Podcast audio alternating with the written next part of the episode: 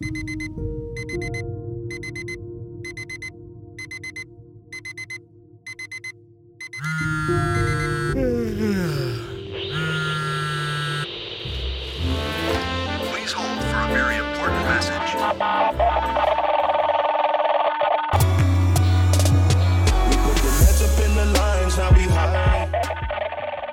und herzlich willkommen zu dieser neuen Podcast-Episode. Und heute geht es um das Thema, ist es okay, auf einem digitalen Klavier zu üben? Ich wünsche dir viel Spaß bei dieser Folge.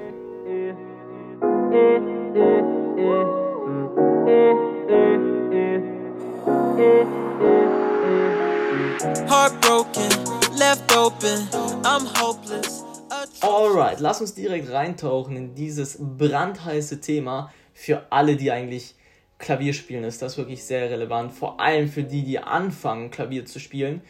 Ähm, ja, denn die ähm, müssen sich natürlich überlegen, welches Instrument hole ich mir überhaupt. Und dann wird natürlich oftmals, oder beziehungsweise ist oftmals ähm, das Digitalpiano eines der ersten Anlaufstellen, weil es zum einen natürlich relativ günstig ist und zum anderen auch einfach relativ wenig Platz in Anspruch nimmt. Doch dann wird eben oftmals gefragt, ist es überhaupt okay, dass man sich dieses Digi- Digitalpiano anschafft und damit übt, oder taugt das gar nichts? Und ich kann da auf jeden Fall oder will ich auf jeden Fall am Anfang direkt sagen, ja, es ist absolut okay, mit einem digitalen Piano anzufangen. Falls du dir aber schon von Beginn an ein Klavier leisten kannst, dann go for that. Dann hol dir ein Klavier oder hol dir einen Flügel, wenn du es dir leisten kannst. Falls es aber ähm, ein finanzielles Problem ist, ist ein Digitalpiano wirklich absolut in Ordnung mit anzufangen. Ich finde eigentlich immer so einen Satz, den ich mal gehört habe, sehr, sehr wichtig. Und zwar, be ähm, ein schlechtes Klavier ist schlechter als ein gutes Digitalpiano. Und ich muss ehrlich sagen, vor so fünf bis sechs Jahren hätte ich diesem Satz wahrscheinlich sogar gar nicht mal so recht gegeben. Aber mittlerweile ist diese Technik bei diesen Digitalpianos einfach so, so viel besser geworden, dass man wirklich sagen kann, lieber ein gutes Digitalpiano als ein schlechtes Klavier.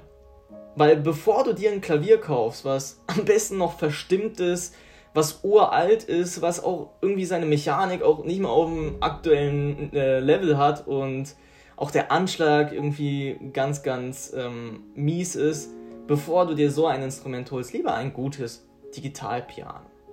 Und das Coole daran ist, mittlerweile gibt es auch gute Digitalpianos heutzutage für gar nicht mal so viel Geld. Also für relativ wenig Geld.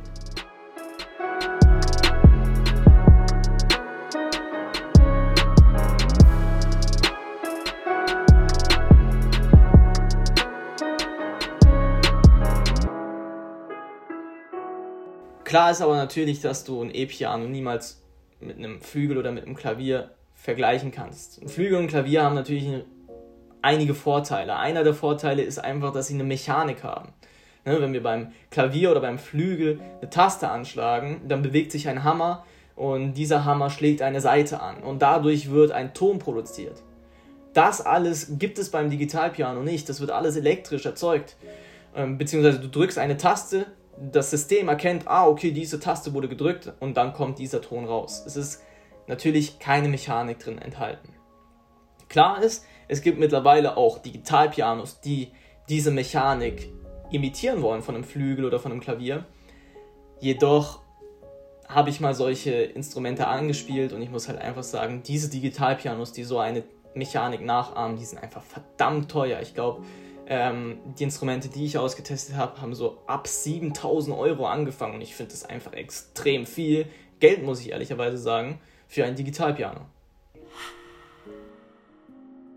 Der zweite Riesenvorteil bei Flügel und Klavier sind natürlich die harmonischen Dinge. Wenn du zum Beispiel im Bass mal eine C-Oktave spielst, kannst du gerne mal ausprobieren, äh, wenn du ein Klavier oder ein Flügel mal irgendwo stehen hast, eine C-Oktave im Bass zu also runterzudrücken, aber so, dass kein Ton kommt.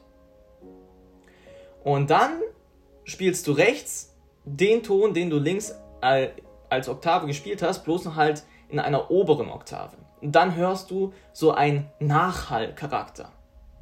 Und das sind so harmonische Dinge. Du, du hörst also ähm, ja, so ein Nachhallen, was, du nat was natürlich bei einem E-Piano nicht funktioniert. Solche harmonischen oder speziellen harmonischen Geschichten, ähm, wie ich gerade erklärt habe, das funktioniert einfach beim E-Piano nicht. Es gibt noch einen letzten Nachteil, den ich auch noch erwähnen möchte und nicht unerwähnt lassen will, und zwar ähm, der Repetitionseffekt. Und zwar, äh, Repetition heißt einfach, wenn man ganz schnell hintereinander die gleiche Taste drückt oder spielt. Und ähm, das funktioniert beim Flügel, beim Klavier einfach super, weil es einfach eine gute Mechanik hat. Beim Digitalpiano existiert diese Mechanik nicht und dementsprechend ähm, ja, reagiert sozusagen das Instrument nicht schnell genug, meistens. Okay, das waren diese Nachteile. Ich wollte natürlich auch in dieser Folge auch die Nachteile einfach erwähnen. Was einfach auch ein Vorteil am Flügel und am Klavier ist. Klar, es gibt einfach diese Vorteile, die man auch einfach erwähnen muss.